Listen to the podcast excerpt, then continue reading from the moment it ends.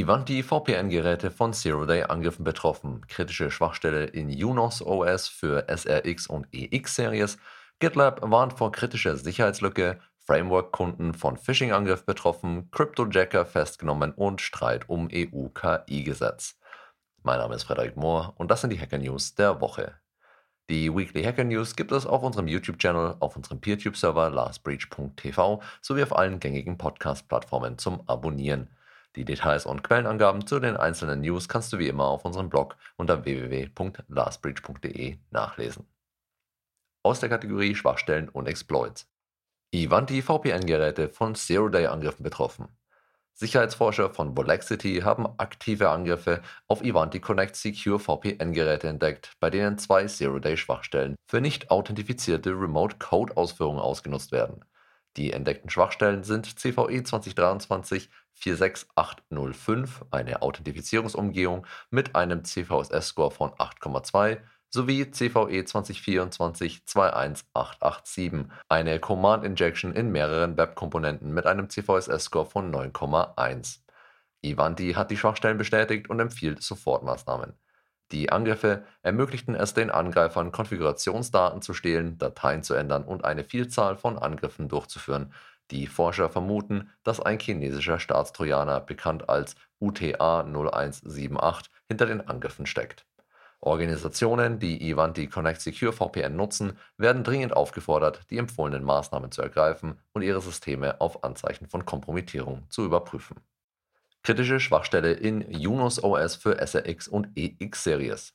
Juniper Networks hat eine Sicherheitswarnung über eine kritische Schwachstelle in Unos OS für SRX-Series und EX-Series mit der Bezeichnung CVE 2024 21591 veröffentlicht.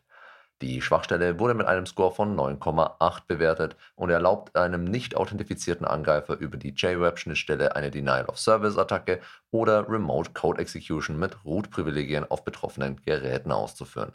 Die betroffenen Versionen umfassen Unos OS vor 20.4R3 bis S9 bis 22.4R3. Eine sofortige Lösung ist die Deaktivierung von JWeb oder die Beschränkung des Zugriffs auf vertrauenswürdige Hosts. Juniper Networks hat Aktualisierungssoftwareversionen veröffentlicht, um die Schwachstelle zu beheben. Es gibt bisher keine Hinweise auf bösartige Ausnutzung durch Juniper Seed. Die Schwachstelle wurde während externen Sicherheitsforschungen entdeckt. Benutzer werden aufgefordert, ihre Systeme umgehend zu aktualisieren und die angegebenen Sicherheitsmaßnahmen zu implementieren. Die Details zu den Versionen könnt ihr nochmal auf unserem Blog unter www.lastbridge.de nachlesen. GitLab warnt vor kritischer Sicherheitslücke, Account-Hijacking möglich. GitLab hat dringende Sicherheitsupdates veröffentlicht, um zwei kritische Schwachstellen zu beheben. Besonders alarmierend ist die Schwachstelle mit der Kennung CVE 2023 7028, die einen Höchstscore von 10 erhalten hat. Diese ermöglicht es Angreifern, Konten zu übernehmen, ohne dass die Nutzer aktiv werden müssen. Die Sicherheitslücke ermöglicht das Versenden von Passwort-Reset-Anfragen an beliebige, nicht überprüfte E-Mail-Adressen. Selbst wenn die Zwei-Faktor-Authentifizierung aktiviert ist, kann das Passwort zurückgesetzt werden. Allerdings ist für eine erfolgreiche Anmeldung weiterhin der zweite Authentifizierungsfaktor erforderlich. Betroffen sind GitLab-Versionen 16.1 bis 16.7. Eine weitere kritische Schwachstelle, bekannt als CVE 2023 5356, erhielt einen Score von 9,6. Angreifer können durch diese Lücke Slack oder MetaMouse-Integrationen missbrauchen, um Befehle als andere Benutzer auszuführen. Anwender werden nachdrücklich dazu aufgefordert, ihre GitLab-Installationen auf die neuesten Versionen zu aktualisieren, um sich vor möglichen Angriffen zu schützen. Aus der Kategorie Hackergruppen und Kampagnen. Datenklau durch Social Engineering, Framework-Kunden von Phishing-Angriff betroffen. Framework, ein Unternehmen für personalisierbare Laptops, informierte Kunden über einen Datenverstoß. Am 11. Januar 2024 fiel ein Buchhalter von Keating Consulting, dem externen Buchhaltungspartner von Framework, einem Phishing-Angriff zum Opfer. Dabei wurden Kundendaten, darunter Namen, E-Mail-Adressen und ausstehende Beträge preisgegeben. Der Angreifer gab sich als CEO von Framework aus und forderte Informationen zu ausstehenden Zahlungen. Der Buchhalter antwortete unwissentlich und übermittelte eine Liste betroffener Kunden. Um zukünftige Vorfälle zu verhindern, wird Keating Consulting Schulungen für Phishing und Social Engineering Angriffe für Mitarbeiter einführen. Da ich als Besitzer eines Framework Notebooks persönlich davon betroffen bin, hätte ich Keating Consulting vielleicht mal besser von unserer Awareness-Schulung erzählen sollen. Aber Spaß beiseite. Dieses Beispiel zeigt leider nur zu gut, dass auch vertrauenswürdige Partner zum Problem werden können. Aus der Kategorie Wirtschaft, Politik und Kultur. Cryptojacker hinter 1,8 Millionen Euro Mining-Betrug festgenommen. Laut einem Bericht von Europol wurde in der Ukraine ein 29-jähriger mutmaßlicher Drahtzieher eines ausgeklügelten, mehr als 1,8 Millionen Euro schweren Cryptojacking-Betrugs verhaftet. Die Nationalpolizei der Ukraine, unterstützt von Europol, nahm die Person in Mykolaiv fest, nachdem drei Immobilien durchsucht wurden, um Beweise zu sammeln.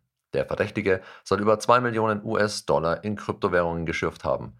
Cryptojacking in Cloud-Umgebungen ermöglicht es bösartigen Akteuren, unbefugten Zugriff auf Cloud-Computing-Infrastrukturen zu erlangen und deren Rechenleistung für das Mining von Kryptowährungen zu nutzen.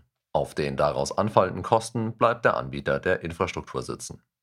Streit um biometrische Überwachung in EU-KI-Gesetz. Die neue KI-Verordnung der EU stößt auf Kritik wegen der umstrittenen Regelung zur biometrischen Überwachung. EU-Abgeordnete und Datenschutzaktivisten äußern Bedenken über die Ausweitung von Befugnissen für Sicherheitsbehörden zur Identifizierung und Überwachung im öffentlichen Raum. Die Verhandlungen im Dezember 2023 führten zu einem umstrittenen Kompromiss, wodurch die biometrische Fernüberwachung weniger eingeschränkt wurde als ursprünglich geplant. Besonders umstritten ist die vage Formulierung bezüglich einer vorhersehbaren Gefahr einer Straftat, die potenzielle Missbräuche ermöglichen könnte. Kritiker warnen vor nationalen Sicherheitsausnahmen, die gefährliche KI-Systeme, darunter biometrische Massenüberwachungen, erlauben könnten. Weitere Kontroversen betreffen die Genehmigung von biometrischer Videoüberwachung und unklaren Definitionen wie erste Identifizierung eines potenziellen Straftäters. Die finale Fassung des Gesetzes wird im Februar 2024 im EU-Parlament erwartet. Datenschutzaktivisten fordern eine gründliche Prüfung, um Bürgerrechte angemessen zu schützen und übermäßige Nutzung biometrischer Technologien zu verhindern. Das war's auch schon wieder für diese Woche. Die Weekly Hacker News gibt es auf unserem YouTube-Channel oder als reine Audioversion auf rss.com sowie diversen Podcast-Plattformen zum Abonnieren. Danke fürs Zuhören und bis zum nächsten Mal. Stay safe.